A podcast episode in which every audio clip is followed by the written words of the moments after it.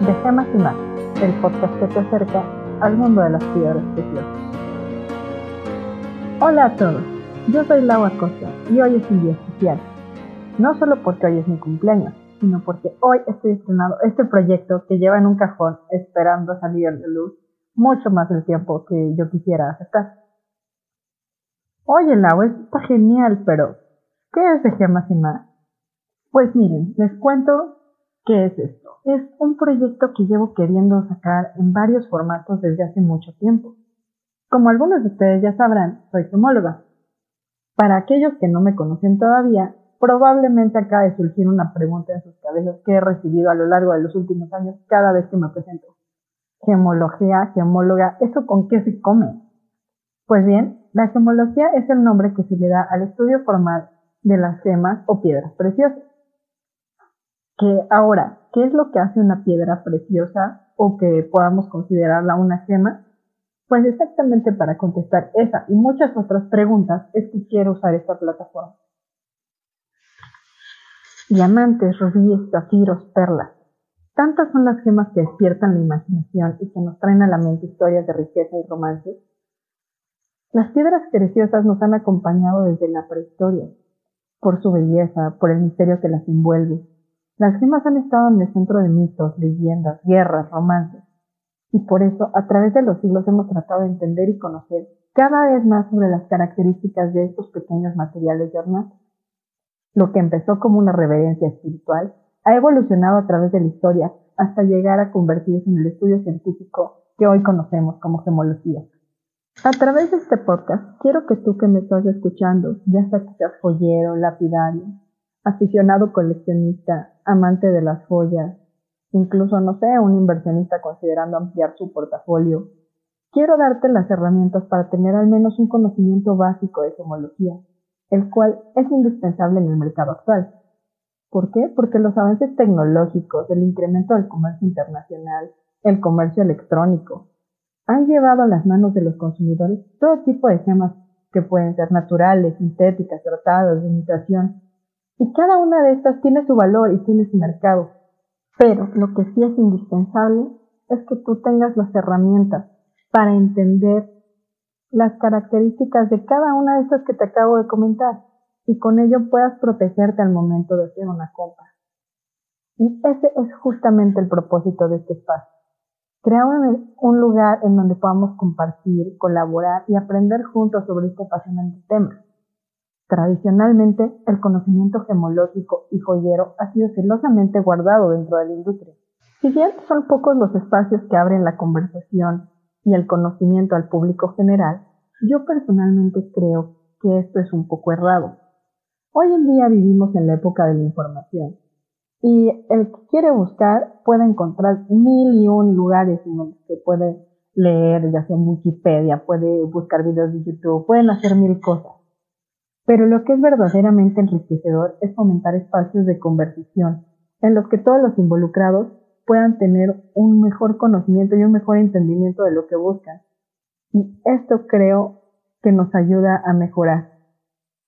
Al menos para mí en lo personal, el conocimiento es algo que me ayuda a entender, apreciar y valorar mucho más las cosas con las que interactúo en el día a día. Y la verdad es que en este camino de la gemología me ha enseñado a apreciar muchas cosas que antes hubiera pasado por alto. Es por esto que decidí crear este proyecto.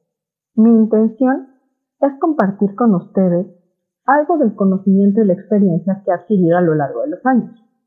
Por supuesto que esto no va a ser un, curso académico exhaustivo del que se pueda graduar como gemólogo, pero al menos quiero tener la oportunidad de compartir con ustedes lo indispensable, lo esencial para conocer, comprender, apreciar más las gemas que se encuentran en su día a día. También por esto es que me encantaría incorporar los temas que a ustedes les interesen.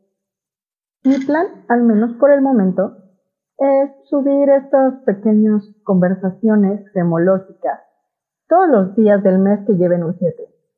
¿Por qué? Medio arbitrario, pero porque el 7 es mi número favorito. Voy a tratar de hacer programas cortos e interesantes, tocando todo tipo de temas que creo que llaman la atención. temas generales, mitos y leyendas, historias de gemas y joyas famosas, entrevistas con joyeros, mineros o otro tipo de personas que están en la industria, reseñas de libros, películas, eventos de la industria y también me encantaría incorporar cosas que ustedes quieran conocer. Así que les invito a escribirme y decirme cómo podemos hacer estas conversaciones más interesantes para cada uno de ustedes. Ahora quisiera que me permitieran contarles una historia. Contarles cómo empezó mi camino dentro del mundo de la gemología. Desde que tengo memoria me han encantado las piedras.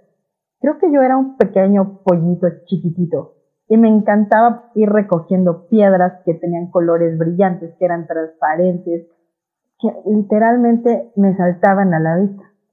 También, como toda niña pequeña, amaba ponerme todos los collares, aretes, pulseras y demás colguijes que encontraba en los joyeros de mi mamá y de mis abuelitas.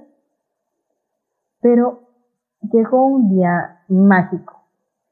En unas vacaciones, si no mal recuerdo, en Puerto Vallarta, cuando yo tenía siete u ocho años. Me acuerdo que fuimos a pasear y entramos a una joyería en donde estaban exhibidas una gran variedad de joyas y diamantes de colores diferentes. Por supuesto que joyas y diamantes era como mi pequeño ser llamaba a la gema. Así como hermosas rocas con cristales que estaban usando como exhibidores. Yo me súper emocioné y empecé a preguntarle al amable y muy paciente joyero cómo se llamaban todas y cada una. El hombre sin duda alguna era un amante de su profesión, porque con toda la calma del mundo empezó a contarme de los diferentes nombres que tenían. Me explicó que la gran mayoría de ellos provenían de esas rocas con cristales que realmente se llamaban minerales y que habían sido transformados por artistas muy talentosos que las habían tallado desde su forma natural hasta esa forma facetada final que es la que se usa en joyería.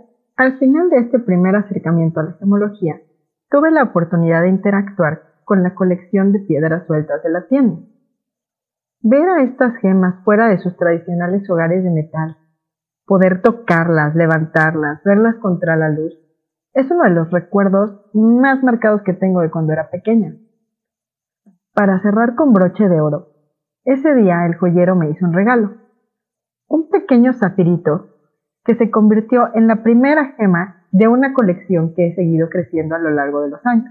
No sé si algún día pueda volver a ver a este primer e involuntario maestro. Lo que sí sé es que le agradezco desde el fondo de mi corazón el haberme dado la primera semilla de conocimiento gemológico.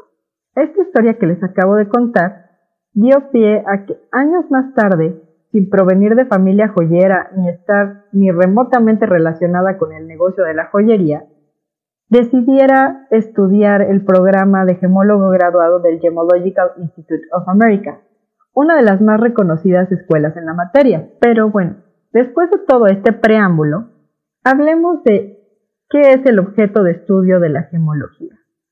¿Qué es una gema?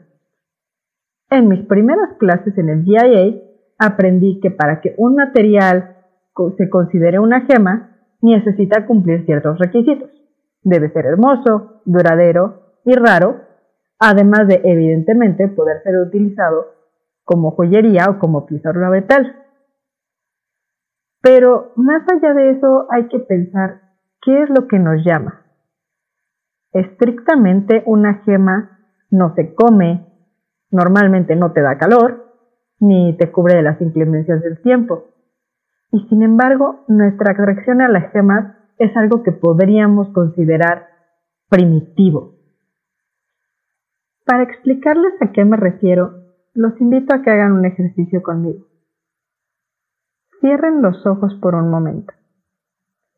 Imagínense que estamos en la época en que los seres humanos éramos todavía nómadas apenas empezábamos a destacarnos entre los otros animales que habitaban el planeta.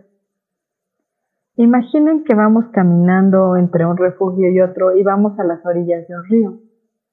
Es la mitad del día y de repente algo salta a nuestra vista. Por un instante, en el lecho del río nos pareció ver una de esas esperitas como minisoles que brillan en la noche. Nos acercamos y al levantarla vemos que no es más que un pequeño trozo de conchita, como tantos que hemos visto que dejan los animalitos por ahí.